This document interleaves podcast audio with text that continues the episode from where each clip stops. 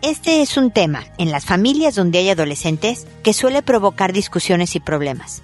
En este episodio ofrezco algunos puntos de vista a considerar que pudieran serte de utilidad. No te lo pierdas. Esto es, pregúntale a Mónica.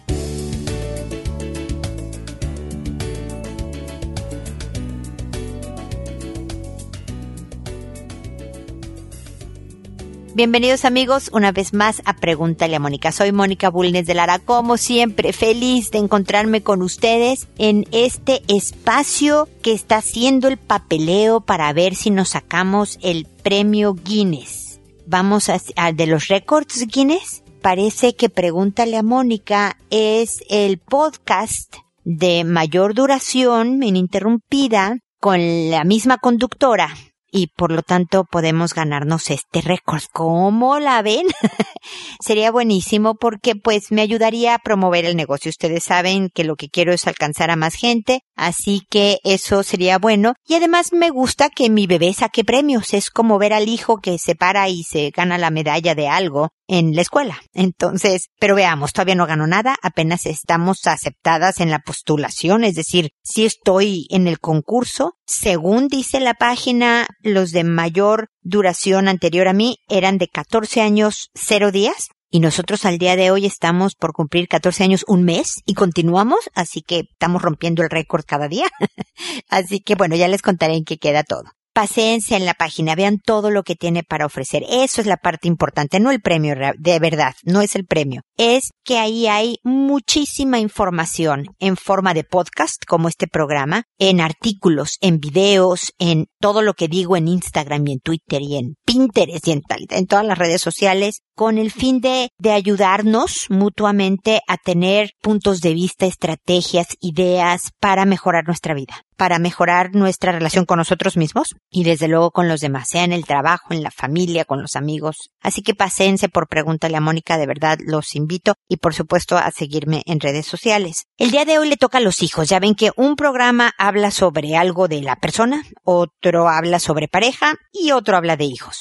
Y ahora, imagínense, con 14 años uno tiene que pensar en todos los posibles temas que no haya yo tocado. Hay algunos que se repiten, por supuesto, pero hoy voy a hablar de la hora de despertarse en fin de semana, sobre todo lo de los hijos adolescentes, porque en muchas casas esto es pleito. Es que si yo no lo paro, dan las 3 de la tarde y no se ha levantado de la cama. ¿Cómo es posible que sea tan flojo? Y ahí es donde yo tengo problema, porque le estamos dando una etiqueta al joven. Definitivamente los hijos pueden ser mañosos, pueden darles flojera a ciertas cosas, sobre todo lo que no le interesa, o sea, si hoy a tu hijo adolescente, el que se despierta a las 3 de la tarde, lo invitan a que mañana se va a la playa todo pagado con sus amigos, pero que se tiene que levantar a las 5 de la mañana, tu hijo va a estar levantado a las 4. O es capaz de irse de fiesta y nada más no dormir, pero bueno, pero me explico, o sea, la motivación de lo que le interesa es muy importante. Pero también en la adolescencia están pasando por muchos procesos biológicos de desarrollo tú ves que, bueno, se está alargando a lo mejor, ¿no? Está creciendo mucho, luego está esta edad horrible en donde parece que los brazos les quedan muy largos y las piernas como cortas y como que se ven raros, ¿no? Como a los 13, 14 años por ahí y demás. Pero realmente lo que sucede es que por dentro están pasando dos millones de cosas que los cansan, que de verdad los agotan. Y aunque lo veas tirado en un sillón haciendo nada, están realmente cansados y además distraídos sobre todo de lo que no les interesa, ahí te lo concedo, pero realmente es porque en su cabeza están pasando diez mil cosas y digamos que su capacidad se reduce y solo atiende lo que realmente quiere atender porque tiene adolescencia, ¿ok? Pero tus amenazas, enojos, regaños, gritos, como es posible, eh, eh, eh, no ayudan. Lo que queremos es un buen ambiente en la casa. Entonces es llegar a acuerdos, es llegar a reglas donde tú y él puedan estar cómodos. Eso quiere decir que debe de haber concesiones de las dos partes. Por ejemplo, le puedes decir, te voy a llamar cariñosamente a las dos de la tarde porque vamos a comer a esa hora. Entonces te voy a decir, oye Juan, levántate. Si no te levantas, hijo, porque te volviste a dormir, vamos a comer sin ti y no se va a valer que vayas por comida sino hasta las 8 de la noche que es la hora de la cena. Eso sí, esta es tu regla. Si no tienes problema en que tu hijo luego se levante a las cuatro, baje y pues, se vaya, no sé si está en el mismo piso o en otro piso, a calentar su comida y coma después, lo puedes acompañar o no. Si no te importa, esa es tu regla de la casa. ¿Me explico? Pero muchas veces el desgaste de que se hagan las cosas como yo quiero es mucho peor para las relaciones de los hijos. Fíjate que voy a aspirar y tú estás dormido. entonces lo sientes muchísimo, pero entras al cuarto y aspiras. Aunque esté el joven dormido, si esta es tu regla. Si no, te despiertas y cuando apague yo la aspiradora puedes dormirte una siesta.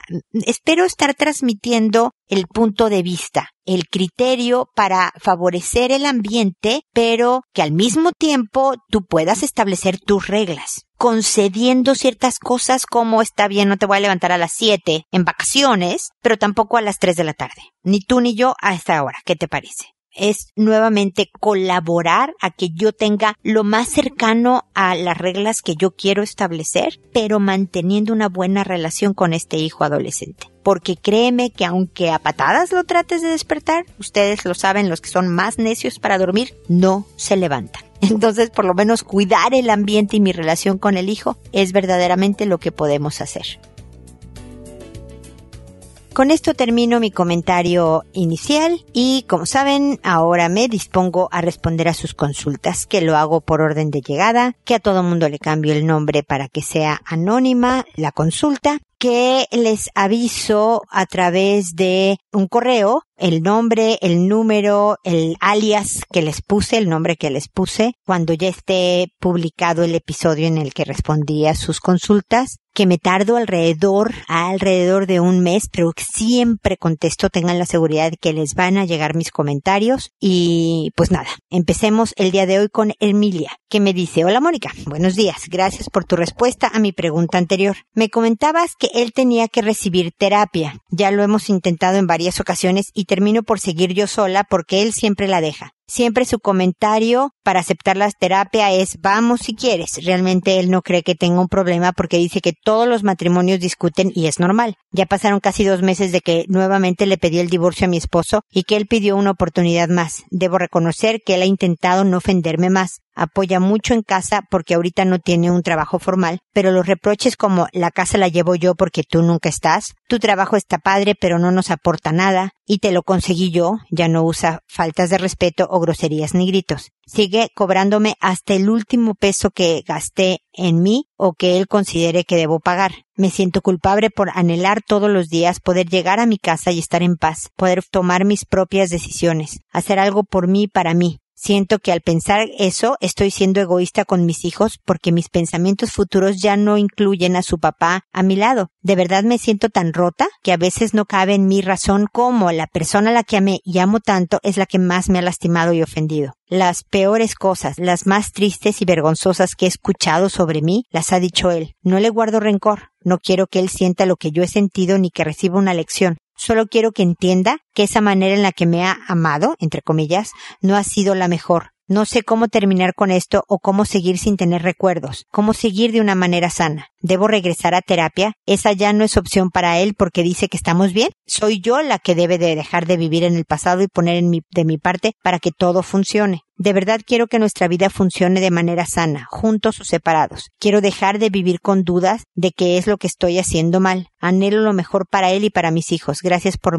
leerme de nuevo. Te mando abrazos y deseos de bienestar. Gracias, Ermilia. Yo te deseo lo mismo, bienestar y paz sobre todo. No, o sea, bueno, siéntete culpable si es como te sientes. Es difícil controlar emociones. No siento que tú tengas culpa al querer hacer por ti. Definitivamente, si tú estás bien, tus hijas van a estar bien. Cuidarte significa cuidar a tus hijas. Tu bien es el bien de tus hijas. Entonces, no te sientas mal por eso trata o si te sientes mal, trata de hacer a un lado estos pensamientos diciéndole a tu cabeza que son absurdos, que realmente como eres tan importante en la vida de tus hijos, cuidarte, e-, eres, eres una inversión para ellas, me explico, es importante cuidar su inversión para que ellas también tengan quien las quiere, apoye, les dé estabilidad y cariño y demás. Yo sí te recomendaría que volvieras a terapia, porque si vas a terminar tu relación, esa transición es complicada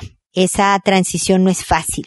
Entonces es bueno que tengas ese apoyo, esa compañía, ese acompañamiento que te dé criterio, que te saque, digamos, del, trance difícil que es una separación para que sigas adelante. A lo mejor en la misma terapia encuentras maneras de hacer funcionar tu matrimonio. Yo veo que si él no está dispuesto a ir, es muy difícil que la dinámica cambie. Me has dicho cómo él pues es abusador psicológicamente hablando. Y cómo lo sigue haciendo, aunque ya ahora está ayudando más en casa y demás, sigue demeritándote, sigue minimizándote como persona, sigue despreciándote como persona en sus comentarios. Y aunque él te hubiera conseguido el trabajo y aunque él haga o deshaga, realmente no son formas, incluso sin groserías o gritos, de tratar a tu pareja, me explico. O sea, aquí sí hay mucho maltrato, Emilia. Y si él no va a terapia que le ayude a reconocer que su forma es agresiva, que es dañina para él y para ustedes, por supuesto, va a ser muy difícil que cambie la dinámica y lo lamento mucho. No hay forma fácil de hacerlo. No hay forma fácil de terminar, Emilia. Vas a tener recuerdos, te vas a sentir mal, tus hijas también este cambio lo van a resentir, eh, te mentiría si te digo otra cosa, pero también es importante el mensaje de que nadie debe de ser maltratada, Emilia. A mí, alguien que, que te diga que lo tuyo no sirve, que todos estos reproches de que tú no estás y, y tú no aportas nada y lo tuyo no, o sea, son problemas de él que los proyecta contigo y, y eso no lo deben de ver las hijas como normal, como es así como son las parejas porque una de tus hijas puede volverse tu esposo y tratar así a su pareja, o puede volverse tú y aguantar ese maltrato. Me explico, se va perpetuando la violencia emocional y psicológica. Entonces, fuerza, Hermilia, aquí estoy para seguirte acompañando, apoyándote y consolándote y, y, regañándote si es necesario, ¿ok? No dudes en volverme a escribir cuantas veces necesitas. Espero que sigamos en contacto. Iñaki me dice, hola Mónica, me atrevo a escribirle ya que la forma en la que explica las cosas es muy directa y clara. Gracias por todo el contenido tan interesante que comparte. Muchas gracias, Iñaki, por tus palabras. Inicié una relación con la madre de mi hija bajo circunstancias complicadas. Ella era casada y yo tenía pareja. Al final ella se divorció y yo me separé de la que en aquel tiempo era mi pareja, con la que ya tenía muchos problemas y la relación ya estaba en decadencia. Al llevar a cabo esta separación de ambas partes, decidimos que ella, la mamá de mi hija, y yo darnos una oportunidad y comenzar una vida nueva juntos. Como todo, al inicio eran miel sobre hojuelas, pero no pasó mucho tiempo para comenzar a tener nuestros primeros conflictos, y de entrada fueron los mismos que en mi relación anterior. Los celos. Los malditos celos. Un día, antes de tomar la decisión de irnos a vivir juntos, la mamá de mi hija y yo, me fui a una fiesta y en mi borrachera intenté besar a una mujer, cosa que vio mi actual pareja, que es la mamá de mi hija, a la cual llamaré María. Desde ese momento ella comenzó a celarme y empezamos a tener muchos problemas y discusiones que hasta el día de hoy aún ella sigue recordándome ese día que intenté besar a la otra mujer. Es importante que sepas que estos problemas no se hicieron presentes sino hasta el tiempo después de habernos ido a vivir juntos. Total, sobrellevamos la relación, pues mientras yo me fuera, yo no me fuera de fiesta o no saliera con amigos, todo iba de maravilla. Después de un poquito más de un año de relación tuvimos una hermosa bebé, a la cual adoro con todo mi ser. Mi bebé al día de hoy tiene apenas un año tres meses. Cabe señalar que durante el embarazo ella siempre fue muy quejumbrosa. De todo sentía que algo pasaba con la bebé antes de nacer y se preocupaba mucho. Pero bueno, ella es así, le gusta hacer una tormenta en un vaso de agua. El punto de esto es que después de que nació mi bebé, las cosas se tornaron más y más hostiles, al punto de que ella ha querido irse de la casa en repetidas ocasiones, amenazando que se llevará a su hija, y esto lo dice cada que tenemos problemas, y la realidad es que yo le he propuesto que si eso quiere, lo podemos hacer, pero de una buena manera y llegando a buenos términos, sobre todo para que yo pueda seguir viendo a mi hija, pero al final ella siempre decide quedarse, tranquilizarse y no se va. Esto ha llegado al grado que siento que es chantaje. ¿Qué debería de hacer yo? ¿Cómo me puedo amparar ante la ley? Las quiero ambas, pero la realidad es que yo no puedo tolerar a una persona que siempre se la pasa inventándome infidelidades, cuando la realidad es que no estoy haciendo nada indebido, ya que ahora estoy muy enfocado a mi hija. De antemano,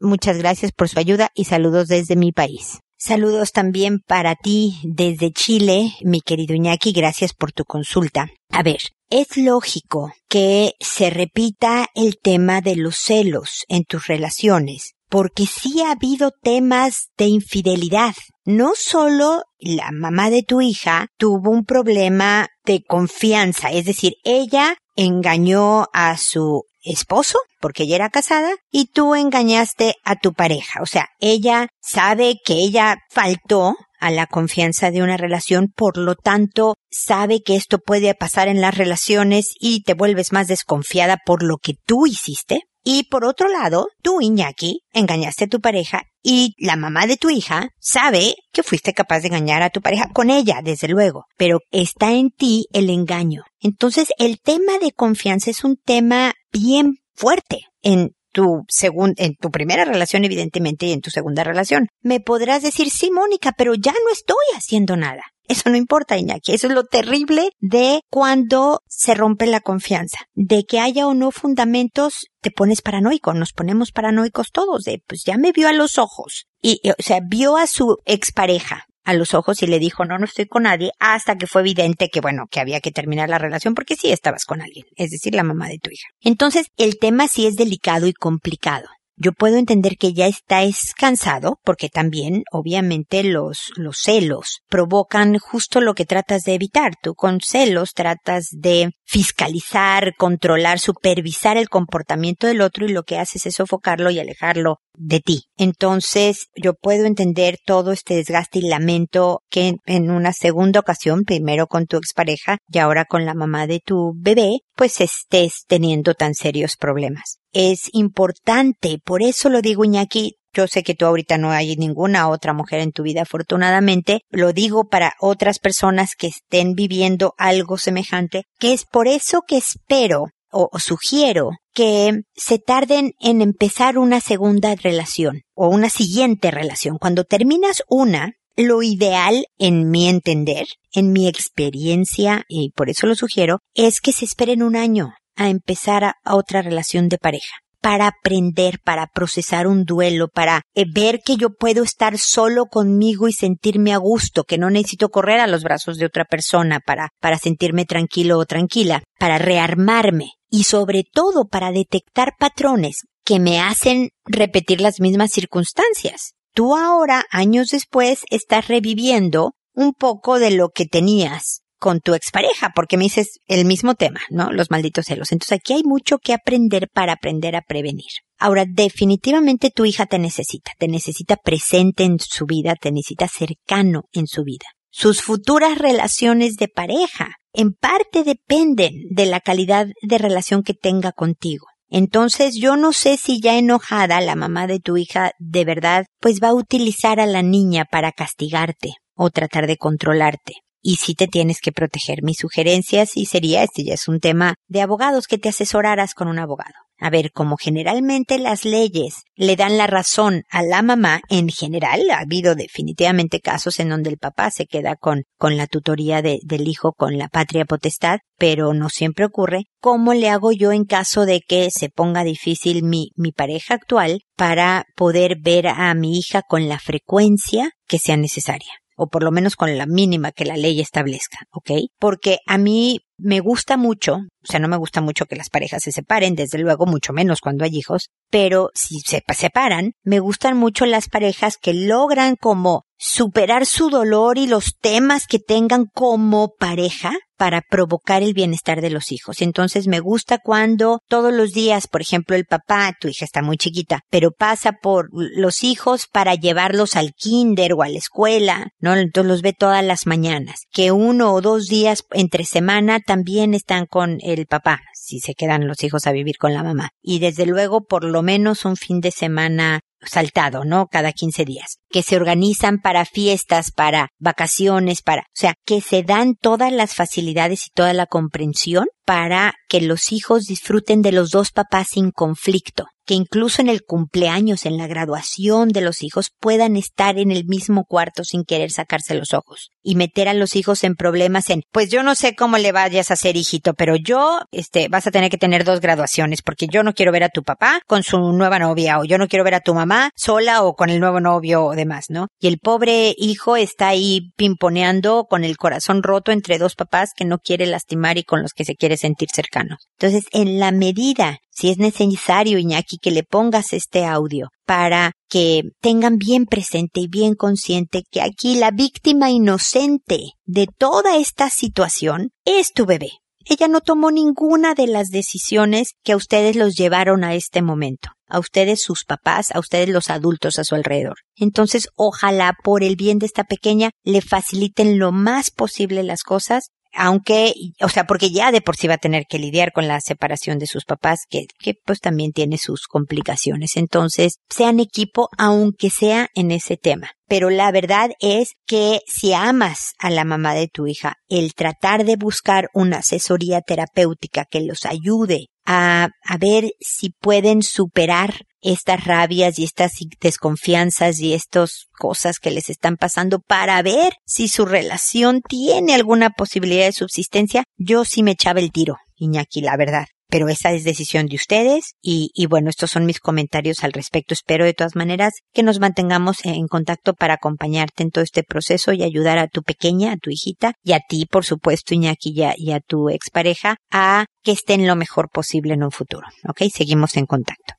Juvencia después me dice, buenas tardes, estoy muy preocupada, acabo de encontrar a mis hijos de 6 y 11 años besándose, el pequeño encima del mayor. No sé qué hacer, mi esposo está muy molesto, mi hijo mayor no es su hijo y vive recién dos años con nosotros, y ha sido un problema tras otro. Se lo quité a mi mamá hace dos años porque no lo cuidaba bien y repetía el año. Mi hijo la trataba con insultos y groserías. Hasta le alzaba la mano. Yo pensaba que era influencia de su padre ya que él es una persona de mal vivir y me amenazaba todo el tiempo. Por eso no me lo pude llevar conmigo cuando me comprometí. Y mi madre con ayuda del papá de mi hijo no me dejaron. Pero con el tiempo cada vez que iba a visitarlo estaba peor. Por eso lo traje a vivir conmigo. Así me amenazaran. Al principio fue difícil, no hacía nada, no escribía en la escuela, no se quería bañar, cambiar o comer verduras. Me contestaba con insultos y cada vez que lo quería castigar me lloraba prometiendo cambiar. Y al día siguiente se portaba igual. Una vez me chantajeó pidiéndome dinero a cambio de hacer sus deberes. Mentía mucho, creo que hasta el día de hoy. La psicóloga del colegio me dijo que era un niño manipulador.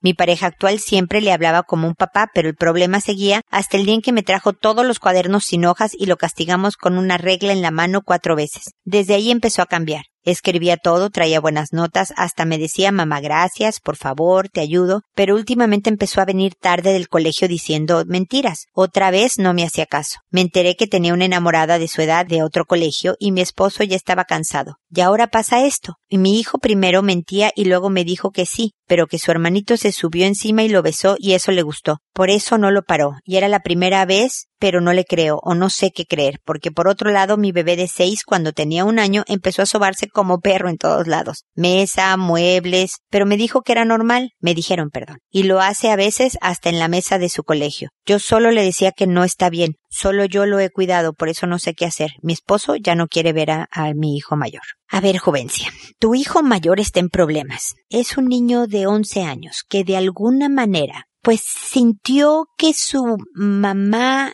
en un momento dado, Juvencia, a lo mejor no luchó todo lo que podía luchar por él para llevárselo con ella cuando te comprometiste. Me dices que te amenazaban. Yo creo que no la debes de haber tenido nada fácil, Juvencia. Pero finalmente cuando viste que tu hijo estaba en mucho más serios problemas, a pesar de las amenazas, dijiste ahora sí me lo llevo porque me lo llevo. O sea que sí vivió un rechazo que después dijo, ¿por qué no hizo esto mismo antes mi mamá? O sea, yo creo que tu hijo de 11 años trae rabias de cosas que no entendió en su momento y que sintió rechazo. ¿ok? No sé por qué tu mamá se organizó con tu ex para que tú no te llevaras a tu hijo, cuáles son los motivos de ella y todo, pero yo lo que estoy tratándome de poner es en los zapatos de este niñito, que ahora tiene 11 años, pero que era un menor, viendo que su mamá se va con otro señor, que no se lo lleva a él, que lo dejan en una casa donde no lo están educando. ¿Me explico?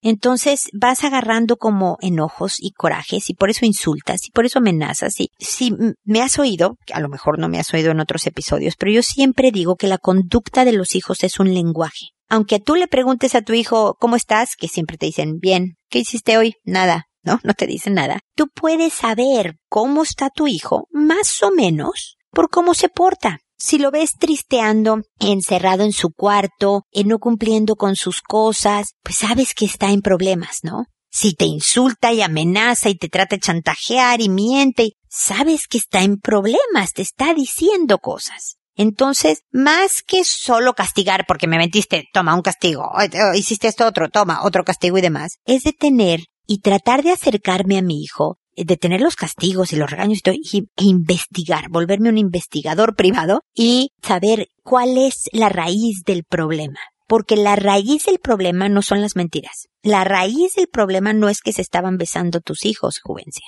Aquí es lo que se ha estado cocinando en el corazón y en la mente de tu hijo de 11 años, en tu hijo mayor, que lo llevó a este minuto. Resulta que tienes un hijo de 6 años que vive en tu casa, que sí tiene a su papá y a su mamá con él. Tu hijo de 11 años no.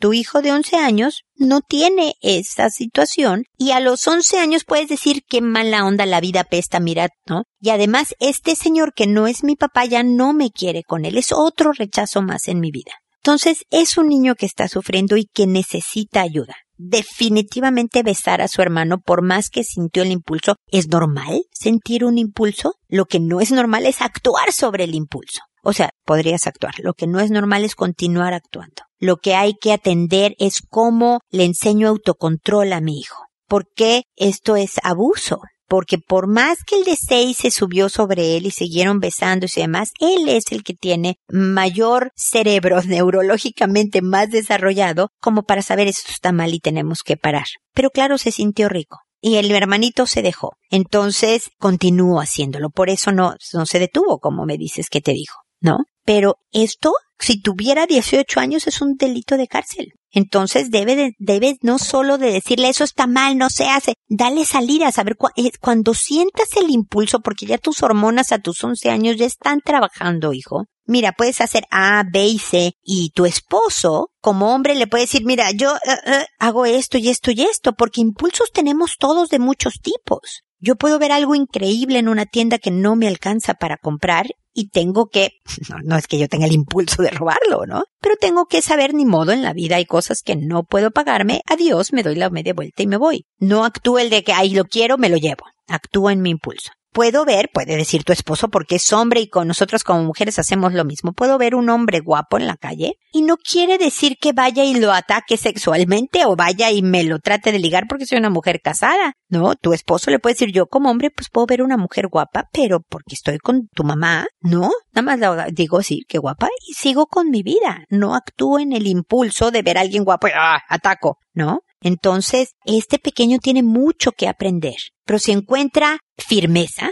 esto no debe de volver a suceder, esto está muy mal, esto es un delito, pero con cariño, guía, ideas, ¿no? Eh, eh, sugerencias de cómo manejarlo. Y tú qué opinas, hijo, eh, o tú qué opinas, hijo de mi mujer, ¿no? Como se llame tu hijo, etcétera, etcétera. Entonces lo pueden ayudar y entonces puede sentirse aceptado, querido, guiado, para que no vuelva a sentirse rechazado, porque ¿qué van a hacer? ¿Sacarlo nuevamente ahora de tu casa y otra vez aventarlo con tu, no es que lo avienten, pero llevarlo con tu mamá o su papá y que nuevamente sepa, yo soy un problema, me sacaron de casa de mi abuela porque estaba mal portado, ahora me regresan o me sacan de casa de mi mamá porque soy mal portado, soy un mal elemento. Y cuando un niño crece pensando soy una oveja negra, su comportamiento hace que se confirme eso. Así que no la tienes fácil, jovencia. No la tienes fácil. Pon a tu esposo a escucharme con esta respuesta, porque los dos no la tienen fácil.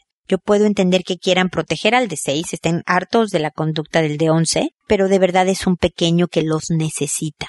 Y como papás que son, porque tu esposo es papá de estos dos, necesita ser figura paterna, uno debe de entregarse lo más posible por rescatar a un hijo que está en problemas. Así que úsenme también para pelotear ideas, para darles estrategias, para sugerencias y cosas, pero pues manos a la obra. No lo desamparen porque de verdad a mí me estruja ver niños que se portan fatal, que yo me imagino lo agotador que debe de ser eso para ustedes, pero que lo veo como un grito de ayuda de ellos. Entonces, fuerza, ánimo, paciencia y ojalá sigamos en contacto, ¿ok? Karina me dice, hola Mónica, ¿cómo estás? Te escribo porque la verdad me he sentido muy mal. Mi pareja y yo llevamos 11 años juntos, 4 años de novios y 7 viviendo juntos. La verdad es que siendo novios al principio todo iba muy bien. Después las cosas empezaron a ir mal. Y él y yo nos empezamos a distanciar y nos dejamos unos meses. Soy consciente de que las cosas cambiaron mucho entre él y yo, pero aún así decidimos vivir juntos y todo iba bien hasta que hace unos meses nos comenzamos a distanciar al extremo de que ya ni siquiera teníamos vida íntima. Ya no convivíamos, es más, ya no platicábamos. Me comentó que se dio cuenta que era neurótico y desde ahí a la fecha ya nada volvió a ser como antes. Es muy frío conmigo, me evita, me acerco a él y siento su rechazo. Yo siento que ya no siente lo mismo por mí porque me dijo que sabe que lo que yo siento por él es costumbre. Cuando no es así, yo sé que lo amo porque si no fuera así, no estaría con él. Trato de apoyarlo en todo lo que puedo, incluso está yendo al psicólogo para estar bien, pero me dijo que en cuanto él esté bien, va a hablar conmigo y con su familia. La verdad me duele mucho porque yo cada vez lo siento más lejos de mí y siento que él está buscando la forma de sentirse bien para poderme preparar para decirme que ya no quiere estar conmigo. Te agradecería mucho que me ayudaras ya que siento que no puedo más con esto, no sé qué hacer. Pues sí, Karina, lamento mucho, pero pareciera que tu relación está en serios problemas. No sé qué traiga tu pareja. No sé por qué dice que cuando él esté bien, no solo va a hablar contigo, sino que va a hablar contigo y su familia. O sea, porque cuando uno decide, sabes que ya no quiero estar en una relación, en esta relación. Entonces, pues sí, me estoy preparando a lo mejor en terapia, con la fortaleza o para tener el valor de tener una vida solo. Ya, me fortalezco y generalmente con lo que quien uno habla es con la pareja. Y luego le cuentas a los papás y al resto de la familia, oigan, ¿qué creen? Juanita y yo, bueno, en este caso Karina y yo, nos separamos. No sé cuál es el tema. Lo que se me ocurre en este momento, Karina, es decirle a tu pareja que te gustaría que fueran juntos a su psicólogo, al de él, para ver si a ti te puede orientar que yo creo que precisamente porque él está trabajando en él mismo, tu participación, de alguna forma, ¿eh? es importante. Hay veces que la participación es hacerse a un lado. No, no quiere decir que tú te involucres activamente. A veces la participación es quedarse callado. ¿No? Hay como dicen en México, más ayuda el que no estorba, ¿no? No es que tú estorbes, Karina, pero no siempre es yo participar en yo venir a todas las sesiones terapéuticas, no, no necesariamente. Pero le puedes decir, me gustaría, si no tienes inconveniente, en que vayamos juntos, no yo sola para que tú sepas qué, qué es lo que le quiero preguntar, pero y vas con, ojalá te diga que sí, para que vayan con el terapeuta y le digas, a ver, sé que él está en un proceso que no entiendo muy bien, pero pues somos pareja por lo menos desde hace siete años que vivimos juntos. Entonces, como pareja, y el compromiso que tenemos y, de, y la necesidad a lo mejor también de mejorar esta relación, pues claro que me involucra. Entonces yo quiero saber si hay algo que yo deba de hacer o de no hacer, algo que yo deba de decir o no decir. Y por eso vengo. Y a ver cómo sientes la sesión, Karina. Créeme que si tu pareja ya no quiere estar contigo, lo va a lograr.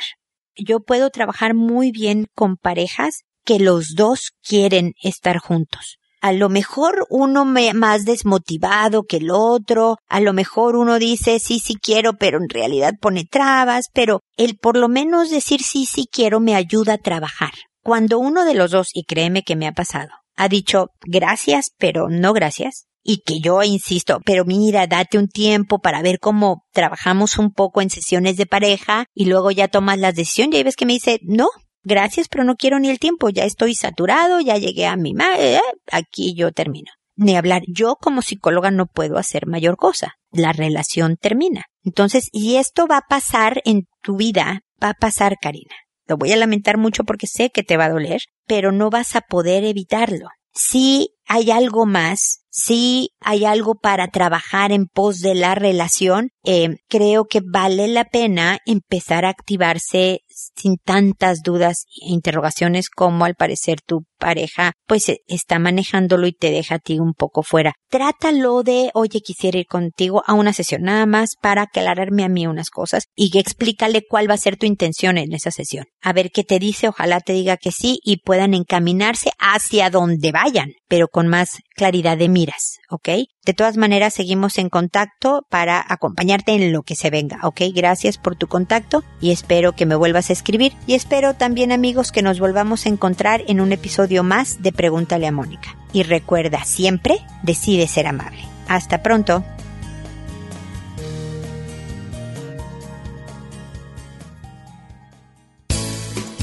¿Problemas en tus relaciones?